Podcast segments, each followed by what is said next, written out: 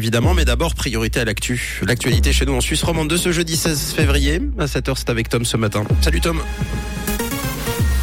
Bonjour Mathieu, bonjour à tous. Au sommaire de l'actualité de ce jeudi, le cirque CNI ne passera pas par l'arc jurassien lors de sa tournée 2023. Une société israélienne au cœur d'un scandale de manipulation d'élections et une journée dominée par le soleil aujourd'hui.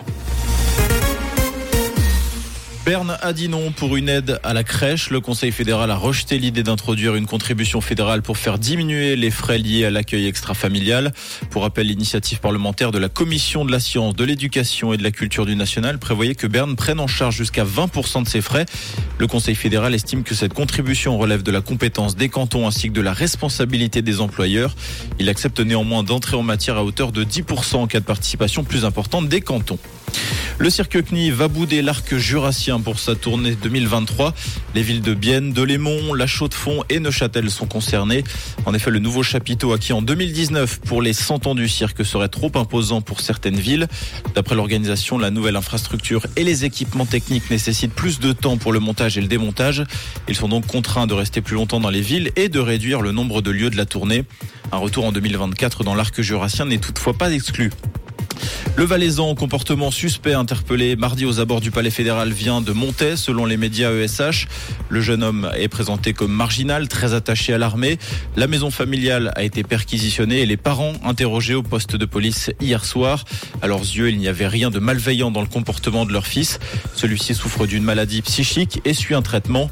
L'évaluation de la santé physique et psychique du jeune homme est toujours en cours. Une société israélienne dans l'œil du cyclone après un scandale de manipulation d'élections. L'entreprise en question n'a aucune existence légale. Elle serait composée d'anciens membres des services de sécurité israéliens.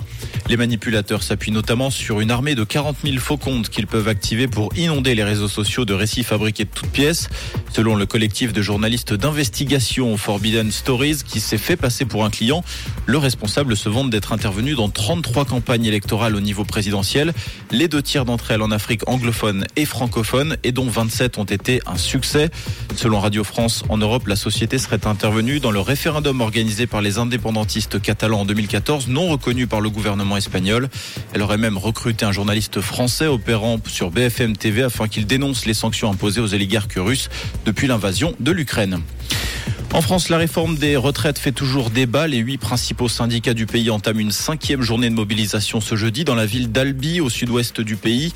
En pleine période de vacances scolaires, la participation aux grèves s'annonce en nette baisse. Les perturbations s'annoncent également limitées dans les transports avec 4 TGV sur 5. En tennis, retour gagnant pour Carlos Alcaraz à Buenos Aires. L'Espagnol s'est qualifié face au Serbe Laszlo Djere en 3-7, 6-2, 4-6, 6-2. En quart de finale, il affrontera un autre Serbe, ce sera Dusan Lajovic. Et pour ce jeudi, des conditions qui restent plutôt ensoleillées malgré la présence de nombreux nuages par moment. On compte actuellement 1 degré à Boudry et au Loc, les 3 degrés à et à Glion, avec un ciel un petit peu plus voilé pour cet après-midi qui pourra réduire l'ensoleillement. Un très bon jeudi et une toute belle matinée à l'écoute de Rouge. C'était la météo, c'est Rouge.